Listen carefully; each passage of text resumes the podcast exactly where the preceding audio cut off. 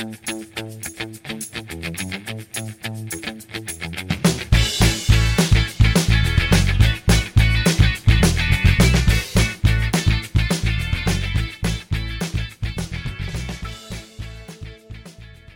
tal amigos del Costo del Éxito? Nos da mucho gusto saludarlos en este lunes. La verdad, eh, en este momento nos sentimos contentos porque nos acompaña una persona especial. Los saludo a su amigo Ricardo Balseca y mi compañero Adrián Núñez. ¿Cómo te encuentras, Adrián? Muy bien, entusiasmado por esta gran oportunidad que tenemos de estar en este programa el día de hoy y con tanto entusiasmo de poder estar con, esta, con este invitado del día de hoy. Perfecto, y justamente pues eh, le platicaba a Adriancito que conozco a, a Víctor Medina, eh, de pura casualidad. De paso, si ustedes viven por la central de Abastos, pasen a probar las mejores hamburguesas de, de esa zona. Así que, pues ya más, más adelante estaremos platicando sobre eso. Sin embargo, Víctor, muchas gracias por acompañarnos en, Gracias, este, en este día. Es un gusto que estés con nosotros. Gracias, Adrián. Muchas gracias por estar aquí.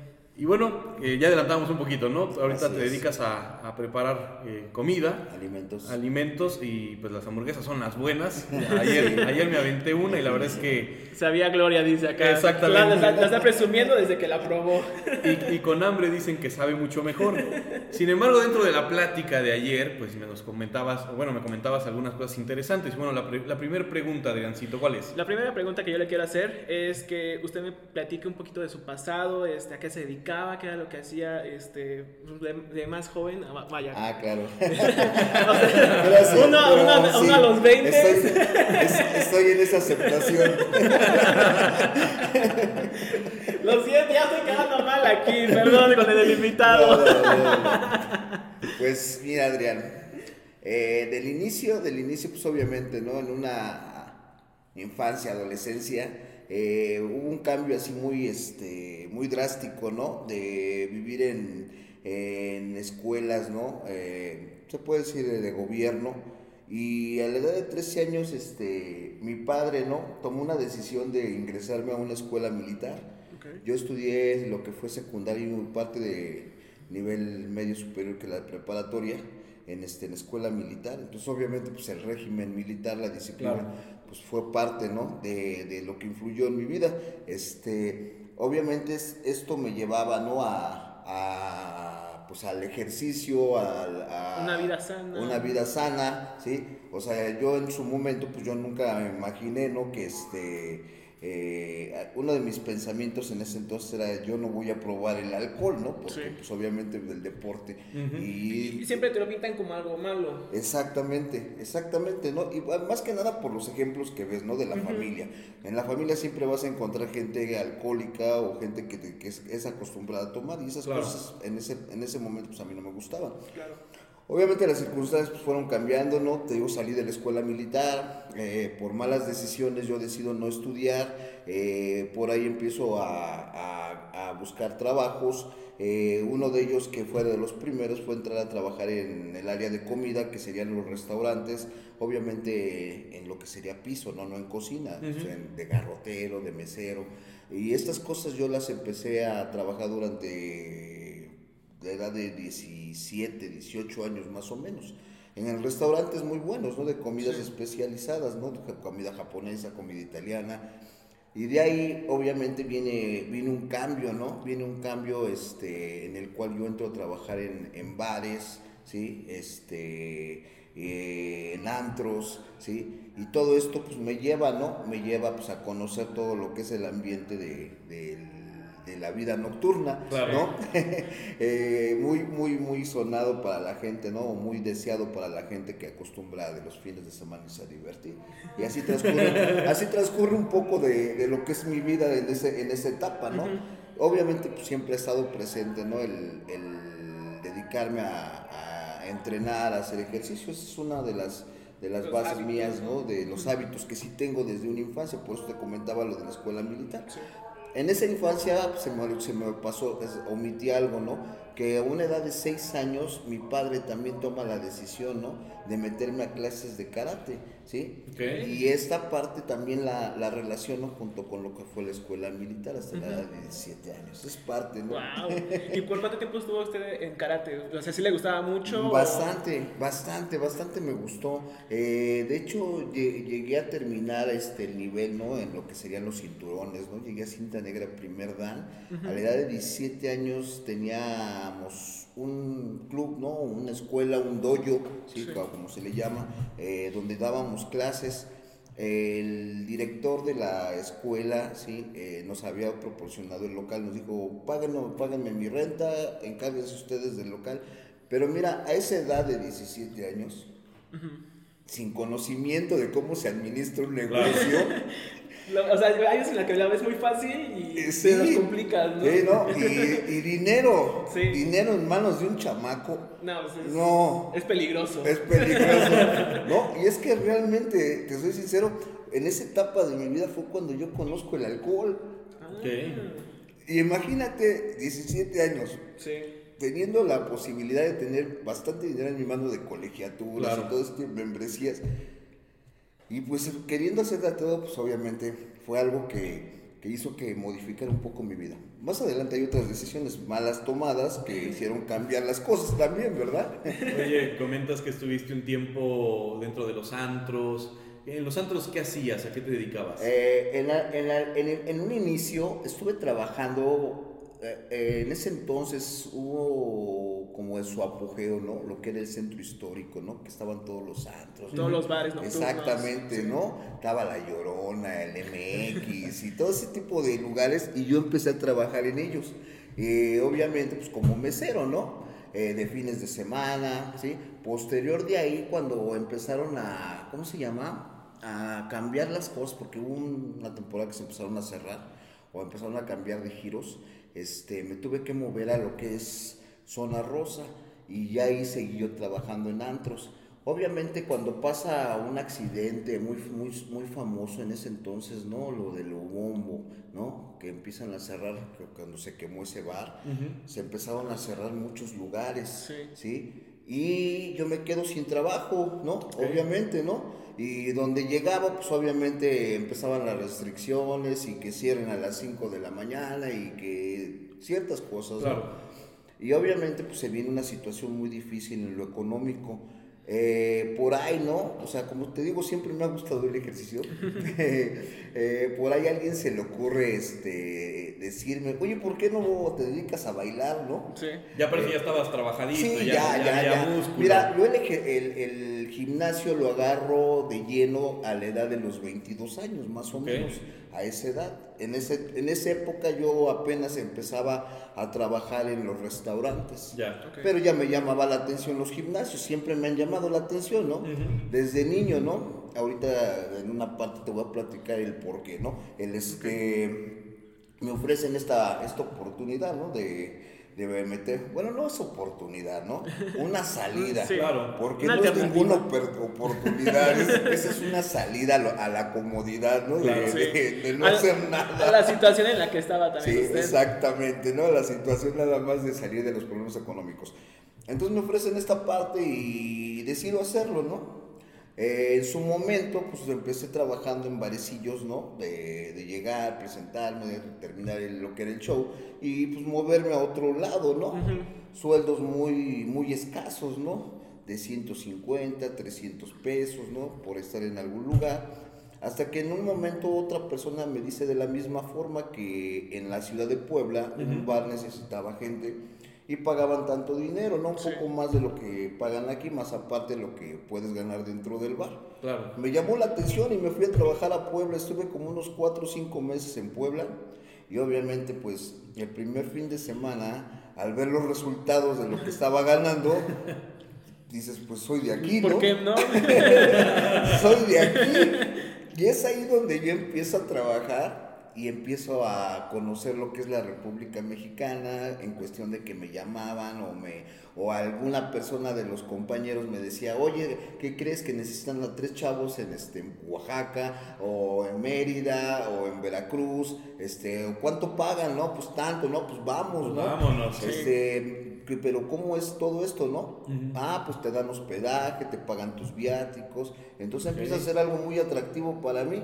Sí, ya tienes como mucho este, también por ganar y todavía con lo que Exacto. te ofrecían lo sentías este, asegurado, ¿no? No, y las vacaciones que te dabas, o sea, Los conocer la viajes que tenías. Mira, en algún momento, en algún momento me preguntaba la gente, oye, ¿a poco te gusta tu trabajo? Y fíjate bien, o sea, lo confundido, porque yo hoy lo veo de una forma muy confundida de Sí. pensar, ¿no? O sea, imagínate, o sea, me pagan por ir al lugar, me mandan en avión, puedo ir a comer a los mejores lugares porque la gente, la clientela, las mujeres te llevan a comer, ¿no? sí, sí. Este, te subes a un escenario, haces lo que te gusta, tomas lo que quieres y encima te pagan. Pues como eh, la vida soñada, ¿no? Eh, no, o sea, en ese momento equivocadamente piensas que esa es la felicidad. Sí. Claro. Porque es verdad, ¿eh? O sea, tú te confundes y piensas que eso es la felicidad, ¿sí? En donde tú puedes tener todo lo que tú quieras, ¿no? Claro. Pero yo ayer le comentaba, ¿no? El problema es cuando despiertas, ¿no? Claro, cuando llegas a la casa. Cuando llegas a tu casa o en el departamento do- que te dieron, de que están todos ahí amontonados o en, la, en el cuarto del hotel, ¿no? Cuando te das cuenta que en la cama donde estás durmiendo nada más estás tú solo. Sí, sí. Y Se que siente tu familia, muy y tu familia no está contigo. Sí. ¿Sí me entiendes? Sí. Entonces te digo, así es como yo empiezo en esto de los antros. Vamos a poner una pequeña pausa, tenemos que ir a un corte musical. La verdad es que Hay mucho de qué hablar. hay mucho de qué hablar en este momento. Podríamos decir que Víctor en su momento era el cariñosito de, de los santos. Pero si usted quiere saber eh, qué, qué acontece en su vida, por qué lo tenemos en este programa, no se despegue. Esto es el costo del éxito y en breve regresamos.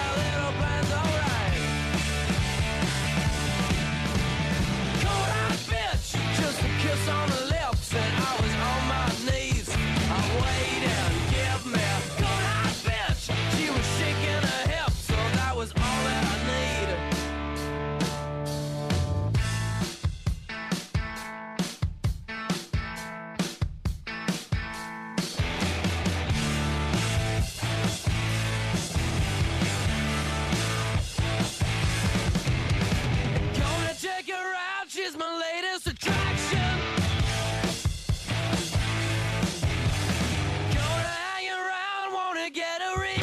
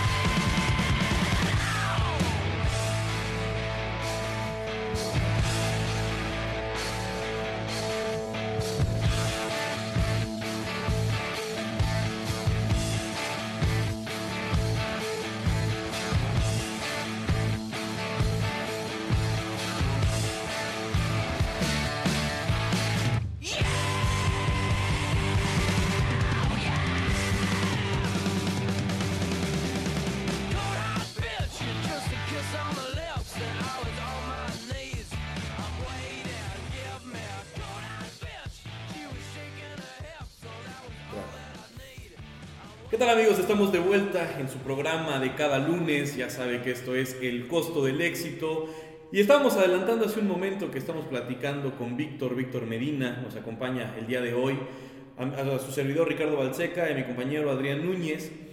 Y bueno, estábamos adelantando que, que él era el cariñosito, ¿no? Desde hace unos tiempos atrás en los antros.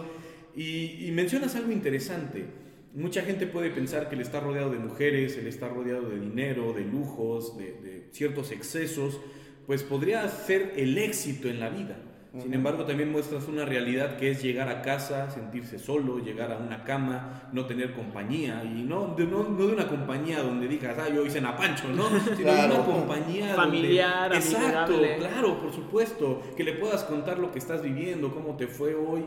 Eh, eh, ¿Cómo vives esta etapa? ¿Cómo Ese vives proceso. este proceso hasta que te das cuenta ¿no? de, de la Sí. realidad? Mira, yo, yo en, en un inicio, cuando yo decido irme de la Ciudad de México, eh, esto te lo voy a platicar porque para mí es una parte muy importante, eh, Claro. muy, muy importante.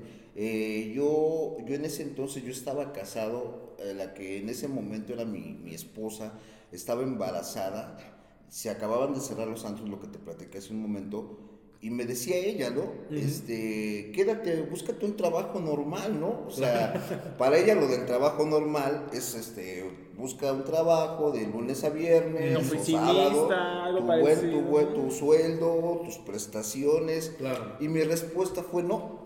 Yo no estoy acostumbrado a un sueldo, ¿sí? Cada semana. Yo estoy acostumbrado a ganar arriba de mil pesos en ese entonces, ¿no? Por noche, Claro. ¿sí? La realidad es que como yo me casé muy chico, eh, antes de esa relación yo tuve otra que a los 19 años yo ya tenía mis dos primeras hijas. Yo tuve que comprender el día de hoy que lo que yo, yo, yo lo que andaba buscando era libertad, era, era seguir mi vida, no tener ninguna responsabilidad. Sí. Esa es la verdad. Yo no quería tener responsabilidades. Sí, estaba chido dar dinero, este, aquí está lo que te toca y estas cosas, para así como para disfrazar el que tú eres Claro. un esposo, tú eres un padre y aquí está, ¿no? Pero aquí te quedas y yo, Y me, yo voy me a voy a divertir, yo me voy a divertir, Claro. porque hoy tengo que hablarte con la verdad, ¿sí? Hoy te tengo que hablar con la verdad, o sea, yo lo que estaba buscando era deslindarme de mis responsabilidades para poderme divertir. Sí, claro. Las, lo- el camino que corté a mis 19 años, Sí. ¿sí? Que muchas veces yo he escuchado esto en los jóvenes, ¿no? O sea, bien ilusionados se casan, muy jóvenes, pero después dicen, eché a perder mi vida. Sí, de que ¿sí? no, no tienen como Porque esa no- experiencia. No, ¿no? pensaste, no Claro. pensaste antes de tomar esta decisión, por eso te digo. Sí. Entonces, así es como yo me, me decido ir este, a vivir estas cosas. Entonces, cuando yo estoy de aquel lado, ¿sí? obviamente, pues hay mucha gente a tu alrededor, ¿no? Sí. O sea, mujeres, ¿no? Que en su momento yo hablaba con mis hijas, decía, son mis princesas, son este, yo les deposito, yo les este, las voy a las visito, paso con ellas. Pero ¿qué crees? Que era lo único que tenías para alimentar el, el ego, El ¿no? ego. Ay, eres un buen padre. ¿sí? Mira, dices que son tus princesas, pero la realidad, eso era una mentira. Sí, ¿sí? disfrazabas, ¿no? disfrazaba porque lo que necesitas escuchar es que vales la pena. Ujú. ¿Sí me entiendes? Por eso la parte donde me, me preguntas tú, ¿cómo vives el proceso? Yo lo entendí así de la soledad, ¿no? Donde después de los aplausos, porque es una realidad, te subes a un escenario donde a lo mejor 300, 500 o 1000 personas te gritan, te aplauden, ¿sí? Claro. y este y bajas y te adulan, ¿sí? Pero al final eso se queda ahí, o sea, tú terminas en una habitación solo y te mueves a otro lado donde vuelves a hacer lo mismo y sucede lo mismo, ¿sí? O sea, solamente es, es, un, es, es como, como tapar el hueco, ¿no? O sea, el hueco existencial yo lo veo así de mi vida, Claro. ¿sí? De que mi existencia no tenía algún valor que dijeras, wow, ¿no? O sea, este era mi propósito de vida, ¿no? O sea, eh, ser eh, famoso, porque no? Era más como algo superficial, ¿no? Algo superficial, ¿no? Que era lo que mantenía. Y obviamente, posterior a ello, pues obviamente algo que incrementaba, ¿no? Incrementaba el vacío, pues era el alcohol y las sustancias. Sí. Porque de eso también tengo que hablar, ¿no? O sea, son cosas que, que en ese ambiente son fáciles de darse. Yo recuerdo unas palabras cuando yo entré a trabajar a, a restaurantes, te las quiero comentar, ¿no? Porque hoy, hoy constato que es una realidad. Mi, en ese entonces, ese tío que me invita a mí a trabajar en restaurantes, al salir él iba y visitaba, fíjate, en ese entonces los cabarets, ¿no? No eran teatros, eran cabarets. Eran cabarets. Yo tenía 17 años, te vuelvo a repetir, eran cabarets ahí en la colonia obrera, en la Doctores, ¿no? Esas del- Todas esas zonas. San Francisco Sí. y el Balalaika, ¿no? El Kumbala, lo que salen las canciones, ¿no? Y yo recuerdo que salíamos de trabajar y me decía, Víctor, ¿dónde te dejo? Este, pero a sus amigos les decía, este, vamos al caballo, vamos aquí, vamos allá, y a ti dónde te dejo. Y yo me quedaba así, ¿no? ¿Y por qué a mí no me llevan? Claro. ¿Sí? Y un día se le ocurre decirme, ¿quieres ir con nosotros? Y pues obviamente, ¿no? Yo quería conocer este, de qué estaban hablando, ¿no? Y me dice, pero te va- vas temprano porque no quiero problemas con tu mamá. Era hermano de mi madre. Ok. Y en ese momento él me dijo unas palabras después de que terminamos esa noche que yo tomé, que fue que tomé y tomé demasiado. Me dice, mira Víctor, en este camino, en este ambiente, no existe el camino bueno y el camino malo. Este ambiente te absorbe. Yo dije, ay, eso es mentira, no tú puedes decidir, ¿no? Sí. Pero cuando lo empecé a constatar me di cuenta que es verdad. El mismo ambiente te va absorbiendo poco a poco. Habrá personas que sí se pueden mantener Claro. apartados. Yo no digo que no, ¿eh? O sea, hay gente que, que tiene la capacidad de mantenerse apartado de sustancias y del alcohol. Eso es una realidad. Pero eso no depende nada más de una decisión, depende de dónde vienes para saber a dónde vas a llegar. Por Si supuesto. no tienes una buena orientación. Oye, me emociona todo lo que nos compartes. La, la verdad es que yo creo que la gente que nos está escuchando pues está intrigando ¿no? con todo lo que nos dices. Sin embargo, tenemos que ir a una pausa musical y cuando regresemos vamos a hablar un poquito sobre la parte deportiva, ¿no? Lo que tú Claro, te dedicabas, claro. lo que hacías. Porque si usted lo viera, bueno, pues ya adelantaba que era un cariñosito, pues ya se los imagina, ¿no? Todos musculosos, bien mamé y pues justo fue lo, que, lo primero que yo le pregunté, ¿y tú le pegas al gym? Y pues me mostró el músculo y dije, así ¿Y sí tú le qué pega. opinas? Vamos, vamos un, un brazo de, de Víctor solo. Es mi cabeza. Ah, no tanto, pero ahí vamos. Víctor, ¿qué música te gusta? Para mí, el, este, lo que es el rock El rock Producción. clásico. y ska. Perfecto, El rock producción. viejo me gusta. Eso, producción con este, en esta pausa musical, que nos pongan rock. Claro Por sí. favor. Ahí está. Esto es el costo del éxito.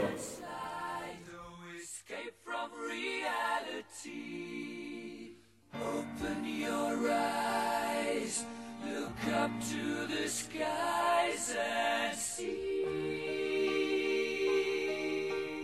I'm just a poor boy. I need no sympathy. Because I'm easy come, easy go. Little high, little low. Any way the wind blows doesn't really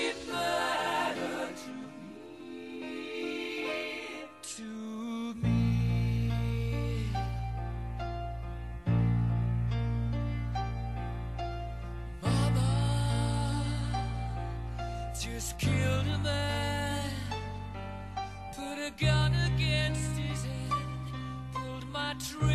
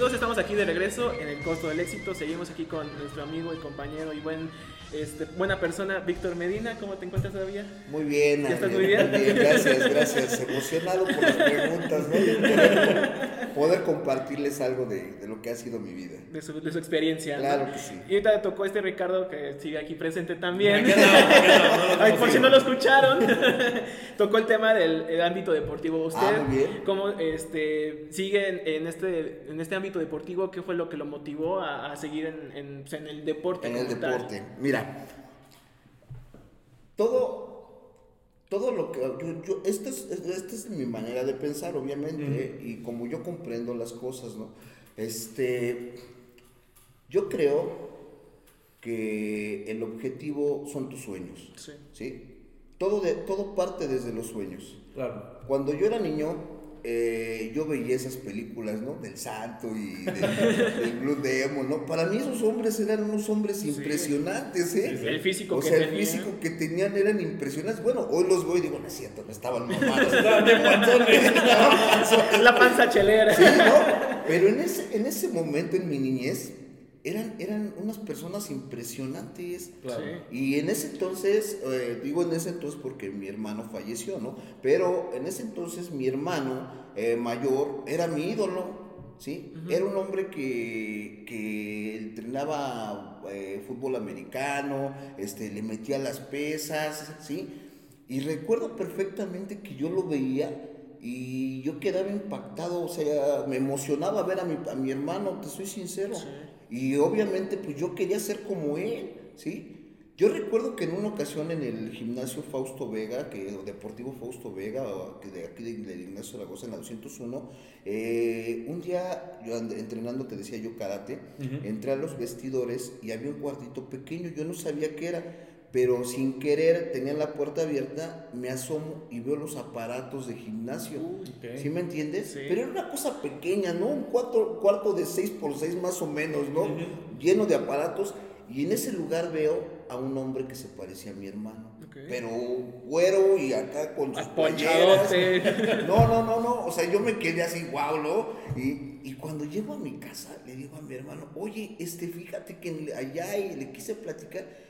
Mi hermano me dio una contestación que yo no me esperaba, ¿eh? Me o sea, me regañó, me dijo que yo qué tenía que estar haciendo adentro de un gimnasio. de chismoso. ¿Sí me entiendes? Sí. Cuando te truncan tus emociones, tus Claro. sueños, de eso te estoy hablando. Cuando la gente te dice, usted no va a poder. Cuando la gente te dice, usted tú tienes cuerpo de perro parado, na- na- nadie va a dar un peso por ti. Cuando la gente te somete a una devaluación y empiezas a, a registrar eso en tu Claro. cabeza, Te mentaliza, ¿sí? te claro. mentaliza.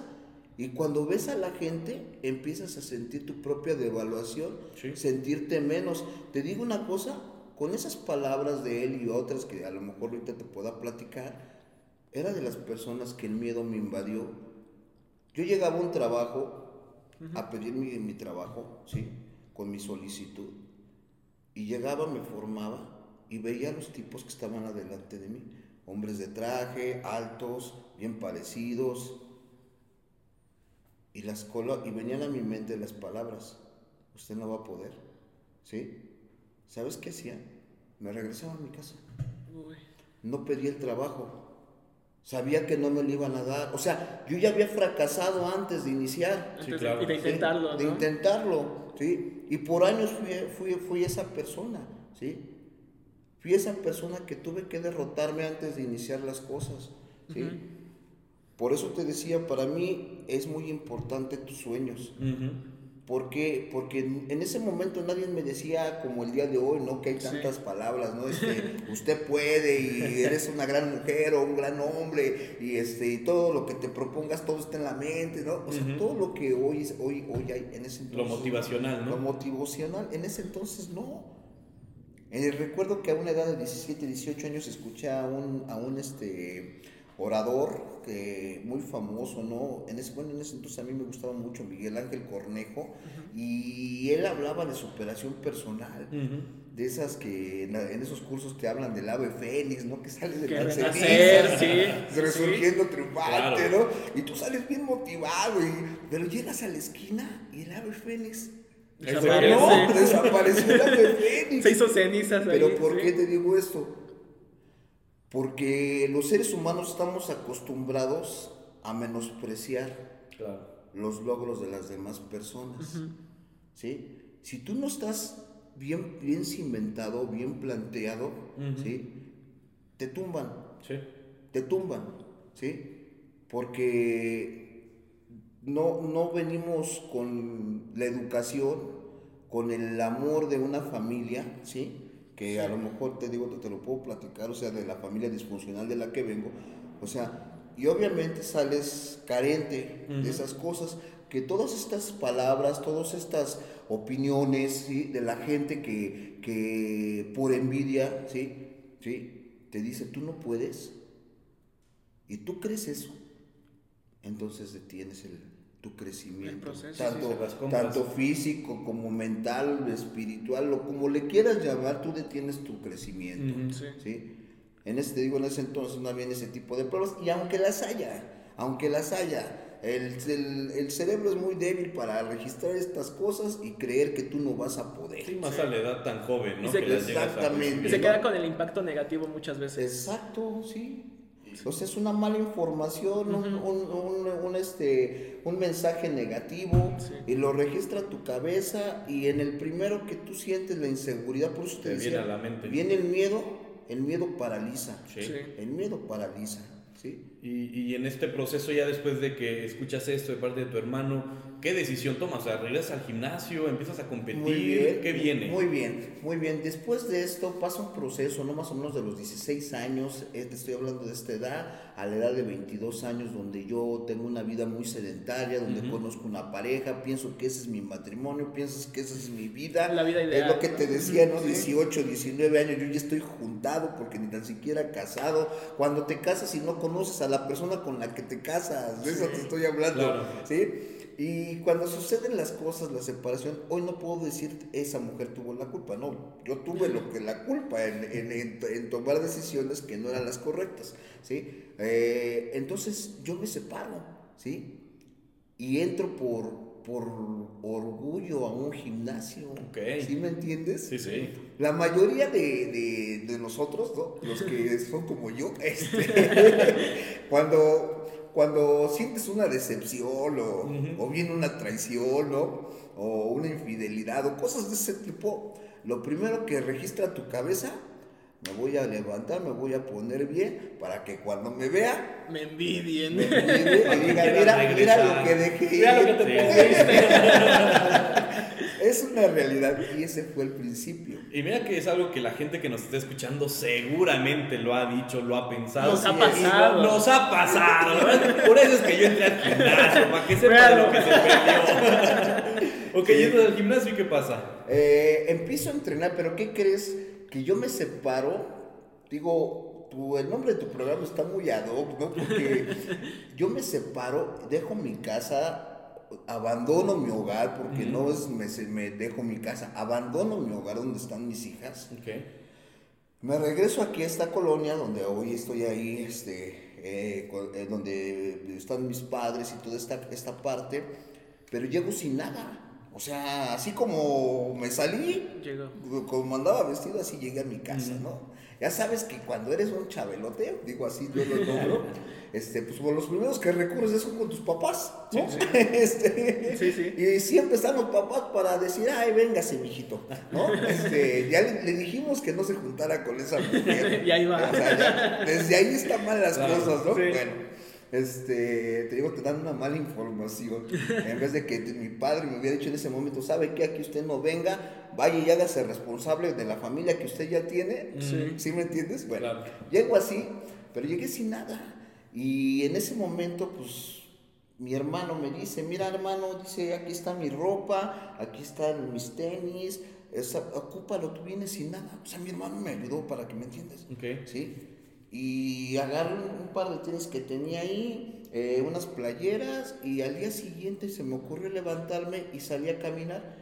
Llegué a- aquí a la unidad de Infonavit, donde ahora hay juegos, todo eso. En ese entonces era el lago, ¿no? Pues, este, estaba seco, o sea, medio con poquita agua y Unos charquitos aquí, otros Ándale, acá. otros por acá, ¿no? Este, los ajolotes, todo eso. y de pronto vi a gente que estaba corriendo. Ok. Y empecé a hacer eso, empecé a correr. Había un torniquete para donde salía el agua y pues obviamente llenaba en ese entonces el lago y ahí me colgaba para hacer abdominales. Ok. Y así empecé yo a ejercitarme en ese, en ese momento. Posterior a ello fue donde un amigo mío eh, falleció también. Él me dice, oye, te invito, vamos al gimnasio. Yo no conocía un gimnasio, te digo, más que el que había El que visto. vio de 6 por 6. de- de- de 6 por 6. Y me lleva a un gimnasio en Paseos de Churubusco. Ok. Entonces cuando yo entro y veo el gimnasio, veo a la gente, o sea, fue algo, algo impresionante, ¿no? Ver este, a la gente ejercitándose y más a los que levantaban un montón de peso en ese entonces. Digo, o sea, hoy, hoy que yo lo entreno y que yo lo veo y, y recuerdo esos momentos, digo, no, pues es que no era mucho peso. ¿no? Debiluchos le dice. Sí, no, ¿verdad? Pero te vuelvo a repetir, o sea, cuando tú llegas y ves a la gente, eh, lo primero que, que, que- que piensas o que quieres es este, verte como ellos. Claro. Sí. Somos personas repetitivas, así somos los seres humanos. Tendemos a copiar, ¿sí? Tendemos a querer imitar, ¿sí? Porque así somos, o sea, yo, o al menos yo así me considero, ¿sí? Es muy difícil qui- quitar esos patrones. Yo el día de hoy he visto estas cosas. Pero bueno, en ese entonces, obviamente yo quería ser como ellos, ¿sí? Tener ese, o sea, meterme en la cabeza, yo voy a llegar a, a cargar el peso que ellos cargan, me voy a ver como ellos, ¿sí? Y, y obviamente, pues te decía, ¿no?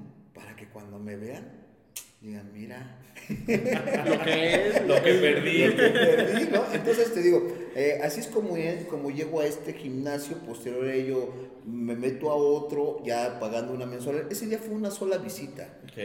Obviamente cuando yo al día siguiente yo no me quería levantar. O sea, estaba todo do- adolorido. Todo el, el embalamiento, ¿no? Lo que, los que conocen del gimnasio, pues el embalamiento, Sí. ¿no? De esas que, que dices, no, yo no me vuelvo a parar ahí, ¿no? Pero seguí en mí esa, esa parte del ejercicio. Te digo, yo Sí. desde niño siempre hice ejercicio, siempre me llamó la atención. Y luego con lo que sucede, pues yo lo único que yo quería era verme bien. Yo no sabía, yo no sabía que lo que estaba sucediendo a mí era mi orgullo herido, ¿no? El que me estaba motivando a, a querer hacer un, un tipo de deporte, un tipo de ejercicio, ¿no? De verme bien, ¿sí? Y es así como yo inicio en esta parte del gimnasio. Entonces, a través de que yo entro al gimnasio, pues yo quería saber, ¿no? De qué manera podía incrementar este más músculo, este rendir más en el gimnasio, Sí. ¿sí? Qué debía de tomar, qué debía de comer. Y obviamente en ese entonces la gente pues era más envidiosa que ahora. Hoy hay un montón de, este, De información. información, ¿no? De Claro. su- hay tiendas de suplementos de todo y todo. Y pues obviamente tú cuando llegas a un gimnasio, el instru- los instructores son los primeros en, en darte la información y en quererte vender. Claro. Porque es un negocio, esa es la verdad. Yo fui instructor de gimnasios y sé que, que es parte del negocio, ¿sí? Tú no vives de lo que te paga el gimnasio, vives de lo que puedes empezar a generar ¿no? por fuera, de tus personalizados, de los productos que le vendes o de los ciclos y fármacos que también te puedes dedicar a venderles, ¿no? Mira, el, el recién llegado a un gimnasio, eh, sus objetivos, muchos yo he escuchado a la gente, ¿no? Que dice, eh, yo nomás vengo por estar medio marcadillo. Eh, Yo. Sí, no, es que es, es una Es realidad. sí. Pero ya cuando empiezas y empiezas a ver ese cambio en tu cuerpo. Se- se- a- al menos yo así lo percibo desde mi, desde mi punto de vista, ¿no? Se empieza a crear así como un gusto obsesivo, ¿sí? De quererte ver un poco mejor, un poco mejor, y va incrementando, va incrementando. O sea, es algo que está en el subconsciente, no te das cuenta porque tú nada más lo único que haces es ser entrenar, pero tú me platicabas ayer, ¿no? Sí, sí, Llevo no. tantos días o tantas semanas y de pronto me veo la piel y digo, ay, güey, o sea, sí, ¿no? Sí, sí motiva, Sí sí motiva. motiva. Sí motiva. Claro. Entonces te vas envolviendo, ¿sí? Y conforme va pasando el tiempo, pues obviamente empiezas a conocer más, te das cuenta que a lo mejor un producto sí te funcionó, ¿sí? A lo mejor empiezas a preguntar y en la comida, porque déjame te digo, ¿no? El 90% de tener un físico bien definido, de buena masa muscular, pues es la alimentación. Claro. El otro 10% se puede decir que es el entrenamiento y los complementos que claro. llegas a tomar. Esa es la verdad. Lo único que te crea músculo es tu alimentación. No existe otra cosa. Te digo, los otros son así como impulsores, ¿no? Como que te dan el, le, le dan el empujón a la comida para que pueda asimilarla a tu organismo. Claro. Eh, vamos a, a una pequeña pausa musical, eh, tenemos que cortar tantito, pero regresando ya nos estarás platicando sobre la- las competencias a las que llegaste a asistir Ah, sí. de fisicoculturismo para poder ya ir casi cerrando, el programa se nos está acabando, así que pues vamos a una pausa musical y en breve regresamos.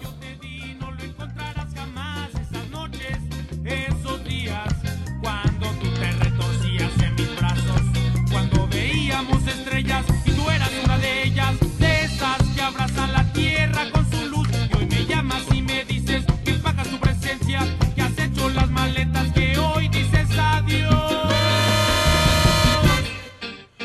después de romper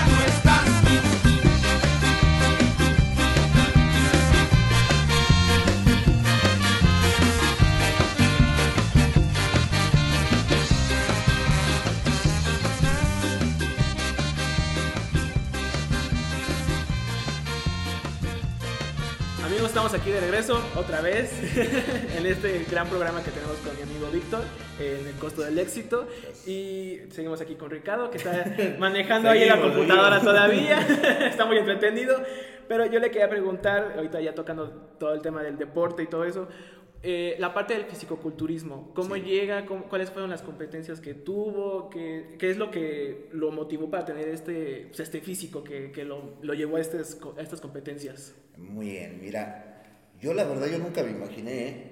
y no, no, no llegué a competencias, así decirte, un Mister México, ¿no? O el juvenil Mister México, o el ferrocarrilero, ¿no? Que es muy famoso, ¿no? O sea, competencias de ese tipo no las llegué yo. Yo cuando menos vi, yo ya estaba involucrado en este tipo de cosas por la relación que yo tenía con los amigos que se dedicaban a lo mismo que yo hacía, ¿no? A los antros, ¿no? Sí. Muchos de ellos sí eran competidores. De hecho, te comentaba yo el día de ayer, ¿no? Hay muchos de ellos que son mis amigos, que son, ellos sí son Mister México. Claro. Sí, uno de ellos es el Venom, el Jorge Ovalle, ¿no? Este, allá el Trans de Oaxaca, ¿no? Amigos que yo aprecio demasiado. Entonces, cuando yo empiezo a hacer este tipo de situación de empezarme a, a- a apasionar, ¿no? Apasionar por, por, por el, por el, de- eh, el levantamiento de pesas, por el cambio de, de mi cuerpo, cuando empiezo de verdad también a usar fármacos, ¿no? Porque sí los he ocupado, no te voy a mentir, ¿no? Son situaciones que en su momento me dijeron, oye, tú estás bueno para competir, ¿no? Y en serio le digo, oye, pero yo no sé posar. No, no te preocupes, yo te enseño. ¿no? Ok. Entonces, haz de cuenta que eh, la primera vez que yo fui en Oaxaca a una competencia, llegué, se formaron todas las personas y, y empezaron a preguntar, ¿no? O sea, eh, no- novatos, este, principiantes, clasificados. Yo en ese entonces yo no sabía qué era la palabra clasificados, ¿no? Sí. Entonces este, me formo yo, ¿no? En principiantes, ¿no? No, no, no, aquí no vas, ¿no? Este, La otra en- ventanilla. en- en novatos, no, pues tampoco. En la ¿no? segunda caja. Este, no, tú estás para clasificados. Yo no sabía ni qué era clasificados. Ok. ¿Sí me entiendes?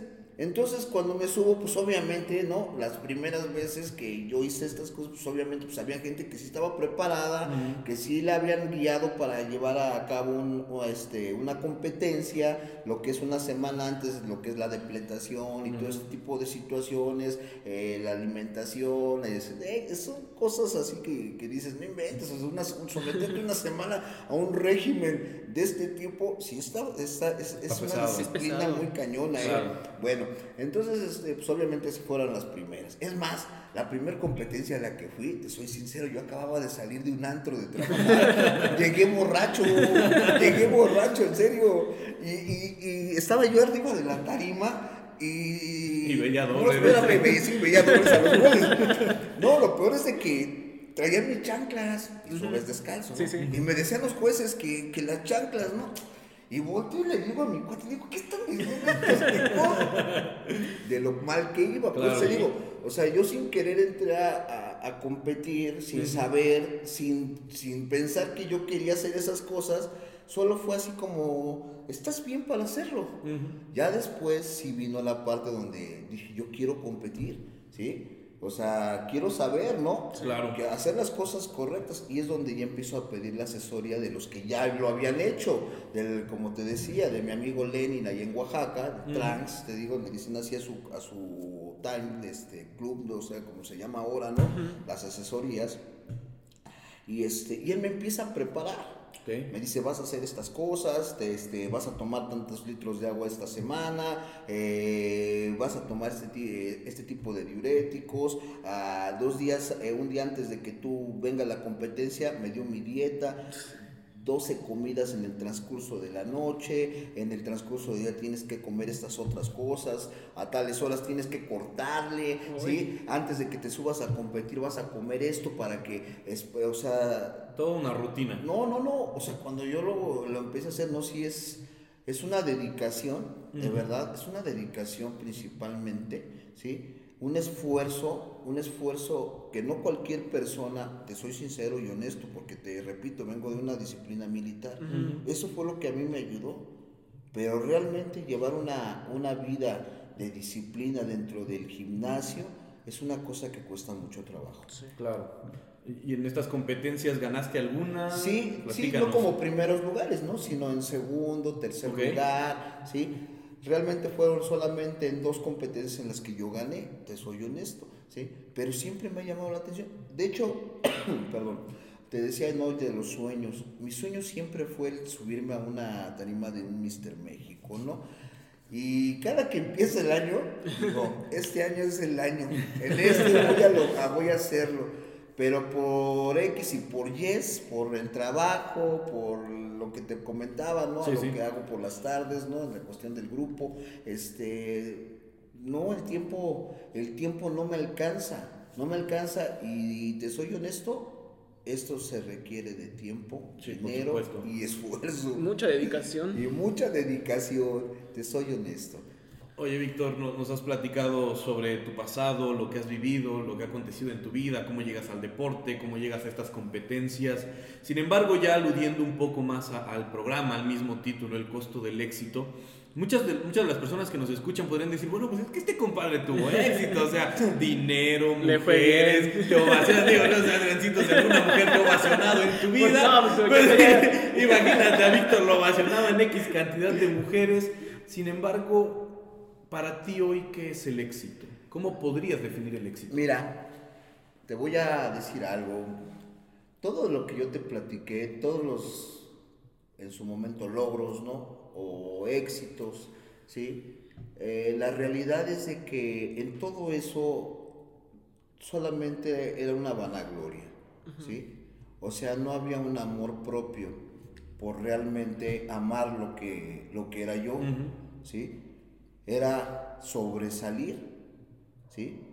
Para el reflector, para el aplauso, para la admiración. Esa es una cosa muy triste, ¿no? En una persona como yo, ¿sí? De tener todo y no tener nada. Esa es una realidad. Los éxitos, obviamente, pues vinieron fracasos, vinieron derrotas, vinieron pérdidas, hubo dolor, ¿sí? ¿Sí? Se terminaron familias, perdí dignidad, ¿sí? Se acabó el prestigio, ¿sí? Se acabó todo. Yo llegué a la Ciudad de México como me fui, con una mano atrás y una adelante. O sea, todo lo que se había logrado, todo lo que en su momento fue placentero, a lo que yo le llamaba felicidad, era ficticio. ¿Sí me entiendes? Claro. Tuve que cambiar el chip, tuve que cambiar mis actitudes, o en ese proceso estoy, dejar de juzgar, ¿sí?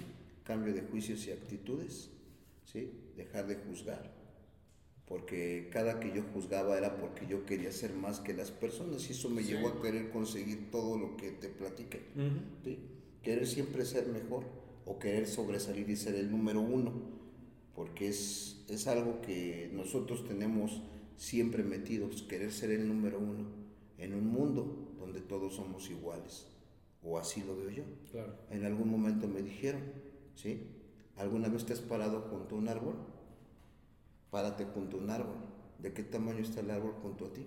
No, pues es grande. Sí. Ahora párate junto a la latinoamericana. ¿De qué tamaño es? No, pues aún más grande. Ahora párate en un parque y voltea hacia el cielo y dime de qué tamaño está, a, a qué distancia está el cielo de ti. Ahora compárate con el universo. Relativamente no eres nada. No existes. Somos iguales. Y lo único valioso y el éxito más grande que tengo yo en, en la vida